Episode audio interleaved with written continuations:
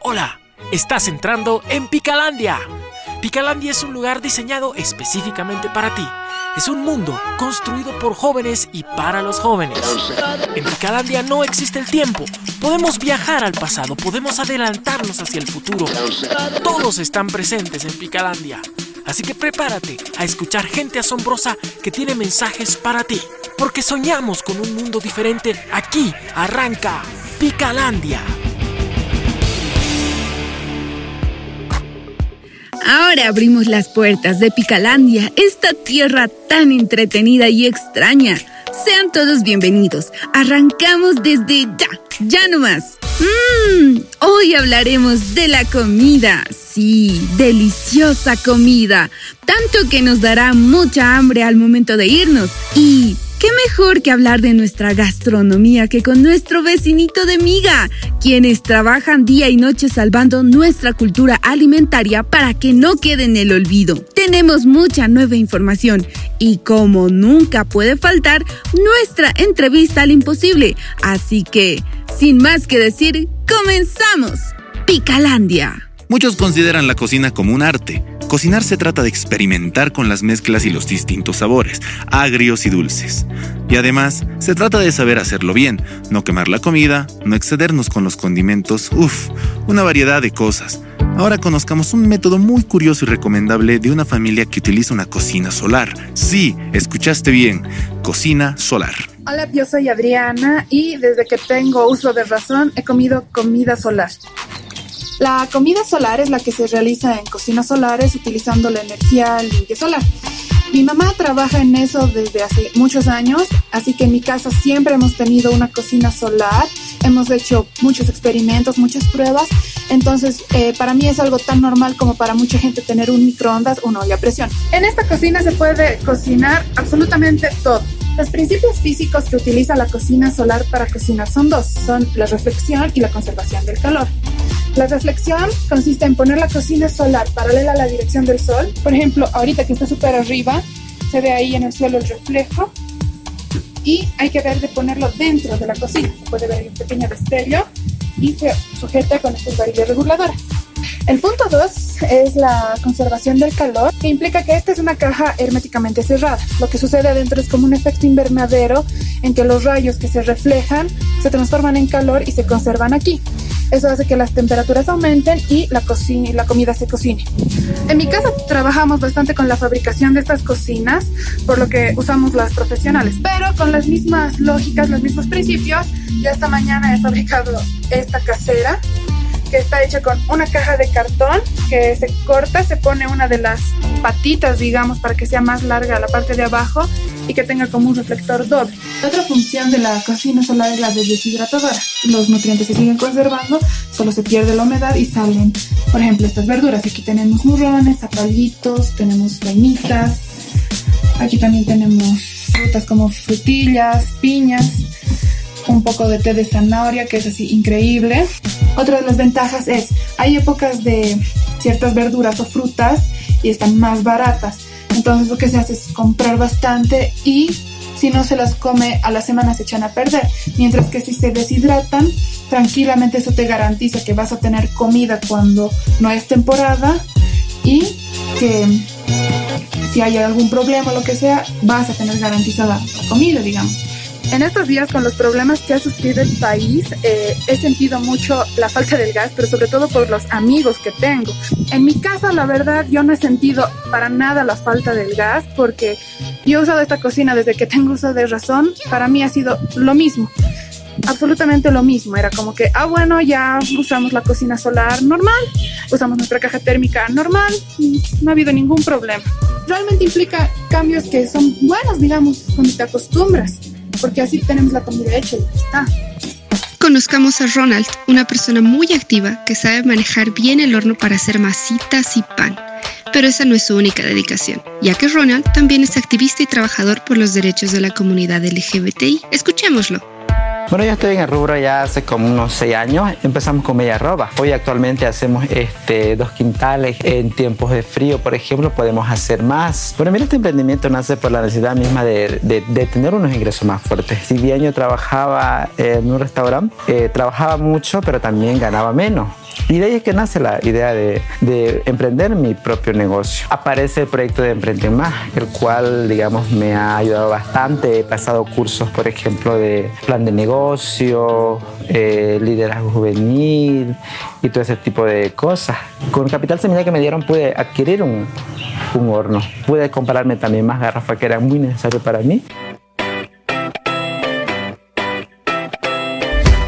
Ah, pero también les cuento que soy activista por los derechos de la población LGBT aquí en San Buenaventura y en Runabaque. Yo desde muy chico me he identificado con la palabra maricón porque creo que es una palabra más cotidiana, más, más común. No comparto mucho esa palabra gay porque siento que es una palabra blanqueada, aburguesada, que, que, no me identifique como tal. Te cuento que como colectivo nosotros hemos tenido grandes actividades ya dentro de nuestra población eh, congresos, hemos tenido conversatorios sobre inclusión laboral, sobre enfermedades de transmisión sexual, que es muy importante para nuestro colectivo, para, para nuestros miembros. ¿no? te cuento que mi negocio, por ejemplo, no ha, no ha sufrido ese bajón por mi orientación sexual o por mi identidad de género. ¿no? Al contrario, más bien creo que el carisma que tengo ha, ha hecho de que, de que pues crezca, de que fluya, de que la... Eh, mis clientes vengan, de que mi mercado crezca. Te cuento que nosotros elaboramos distintos tipos de masitas típicas de la región. Hacemos panes, hacemos pan con queso, hacemos pan mollete, hacemos tortillas, tortillas dulces, tortillas saladas, pan de arroz, bizcocho y todo ese tipo de cosas. ¿no? Siempre eh, tratando de conservar también lo que son las recetas tradicionales. Las etiquetas deberían de acabarse que no importa si eres maricón, que no importa si eres, que eres lesbiana, que no importa que si eres trans, eh, tienes que valer por lo que, por lo que eres. Nosotros desde donde estamos, desde, nuestra población, desde Ruenabac, desde San Buenaventura, estamos luchando. Es un camino muy largo, pero es un camino que tenemos que recorrer. Es una obligación que nosotros tenemos como activistas promocionar nuestros derechos y hacerlo respetar. Me despido desde esta Buenaventura. Eh, sigan luchando por sus sueños, por sus ideales. La lucha es larga, la lucha continúa, pero hay que recorrerla. El trabajo del Movimiento de Integración Gastronómico Boliviano es impresionante. Hace poco hicieron una investigación muy cool para la recuperación de la tradición de los alimentos de Tiwanaku.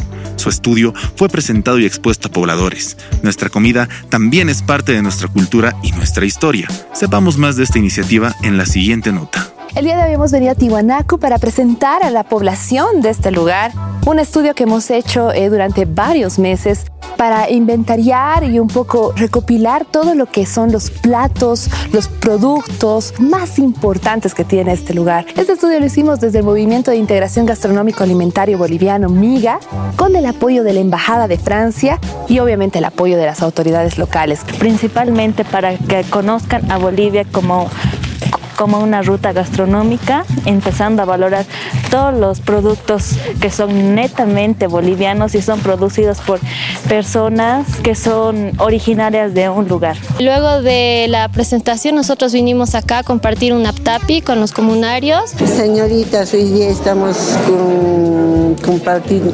chuño, papa, queso frito, habas, tortilla, asadito.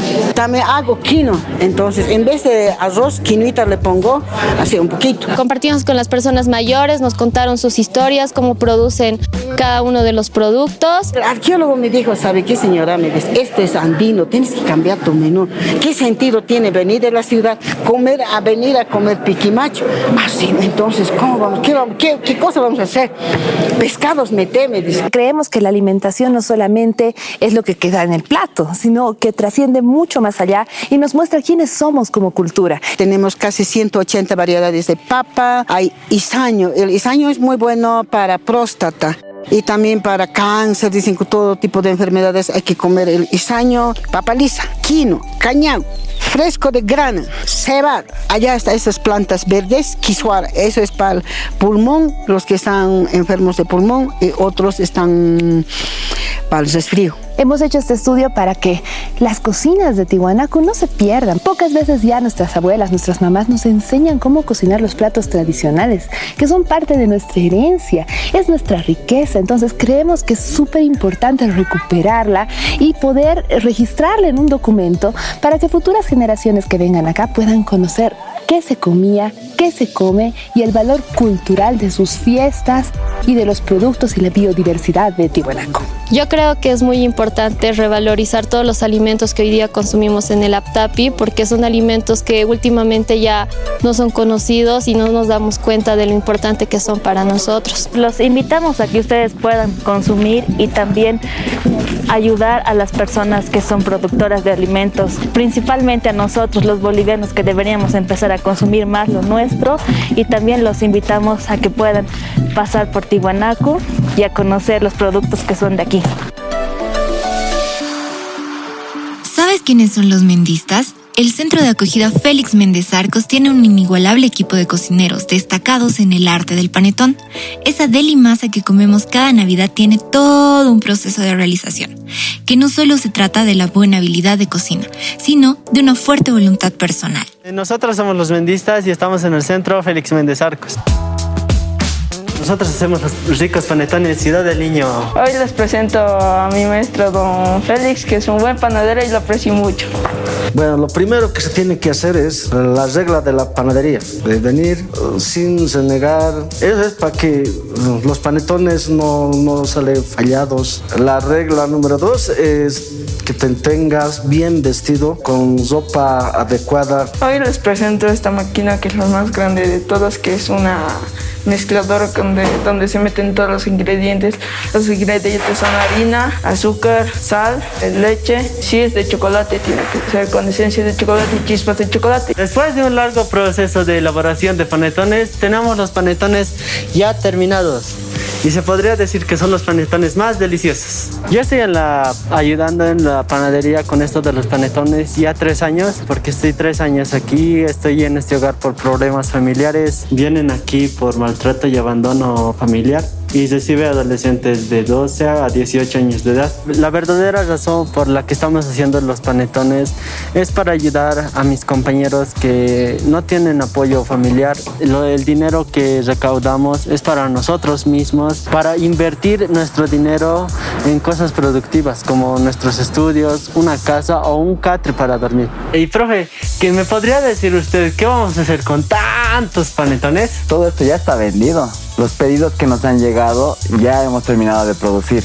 Ahora solo esperamos que nos lleguen más pedidos para continuar produciendo. Y profe, ¿cómo hacemos los pedidos para que ellos sepan dónde podemos encontrar estos ricos panetones? Nuestros panetones los, los encuentran aquí directamente en CDGs y a un precio muy económico. Los de chocolate que estamos dando a 30 bolivianos y los tradicionales a 29. Pasen la Navidad con sus familias y disfruten lo, lo más que puedan porque ellos no se van a quedar toda la vida como nosotros aquí la pasamos con todos mis hermanos y papás que, que los consideramos. Y espero que compren nuestros panetones, porque así yo cuando salga del hogar voy a usar ese dinero para ser un gran futbolista y también quiero que sus sueños de mis compañeros se cumplan.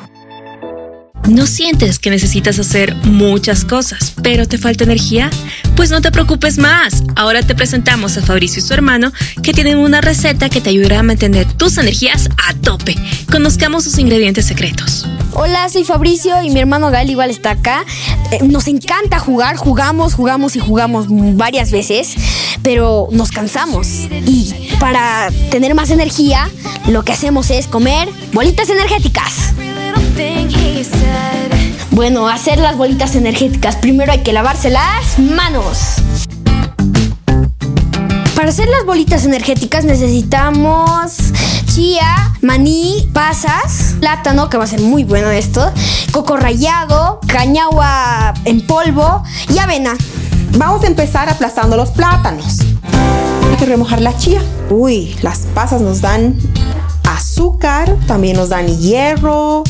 Las pasas eh, son una fuente de azúcar natural, nos dan mucha energía. Y el maní nos da proteína vegetal. El maní es súper bueno, súper nutritivo, nos da buenas proteínas. Además es bien rico. Ahora vamos a introducir la avena.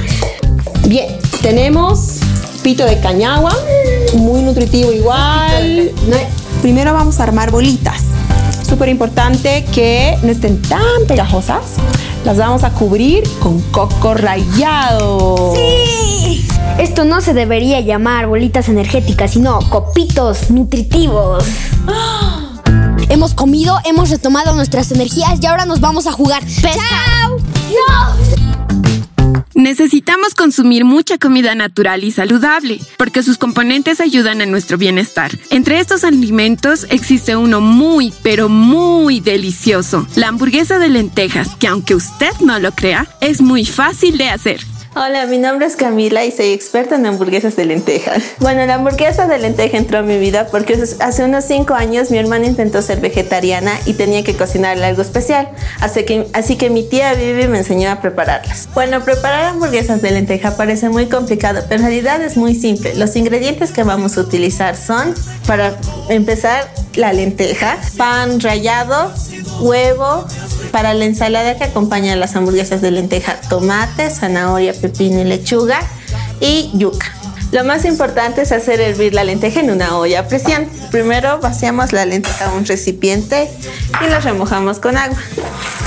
Esto es para que la lenteja crezca y también podamos sacar todas las basuritas que vienen en el empaque. Muy bien, después llenas con agua tu olla a presión, la necesaria para la cantidad de lenteja, una taza de lenteja. Y la pones a hervir. Muy bien, va a hervir unos 5 minutos y después se le agrega la lenteja. Mientras esperamos que la lenteja hierva, vamos a preparar nuestra ensalada de yuca. Soy Gabriel, estoy dándole aquí a la Camila a hacer unas cosas bastante deliciosas. Eh, yo soy vegetariano, así que me cae como anillo al dedo que Camila me lo haga unas hamburguesas de lenteja, ya que son totalmente saludables, deliciosas, nutritivas, te ayudan en todo. Después de hacer hervir 8 minutos la lenteja, lo hacemos escurrir. No te preocupes si te pasas de los 8 minutos, porque si se deshace es mucho mejor, es más fácil hacer la hamburguesa. La lenteja nos aporta hierro, calcio y potasio, aparte de ser fibrosa y buena para el cerebro.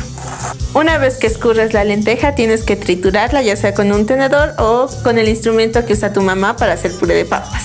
Solo, solo es necesario un huevo para tus hamburguesas de lenteja. Esta es mi parte favorita porque te tienes que ensuciar las manos. Y después del huevo también tienes que ponerle pan. ¿En qué nos ayuda el pan? En que las hamburguesas no se deshagan. Ahora manos a la obra. No olvides que tienes que esperar a que esté fría o te vas a quemar. En este paso puedes agregarle queso rallado si prefieres, como a las hamburguesas de carne se le ponen perejil y cebolla. Es un gran acompañante. Una manera de saber si están listas es cuando agarras un montón e intentas hacer una hamburguesa. Si te deshacen es que le falta pan. Ya está lista, sin romperse. Muy bien, de una libra de lenteja te van a salir aproximadamente 20 hamburguesas, lo cual es mucho más económico ya que con la carne solo te salen 6 hamburguesas.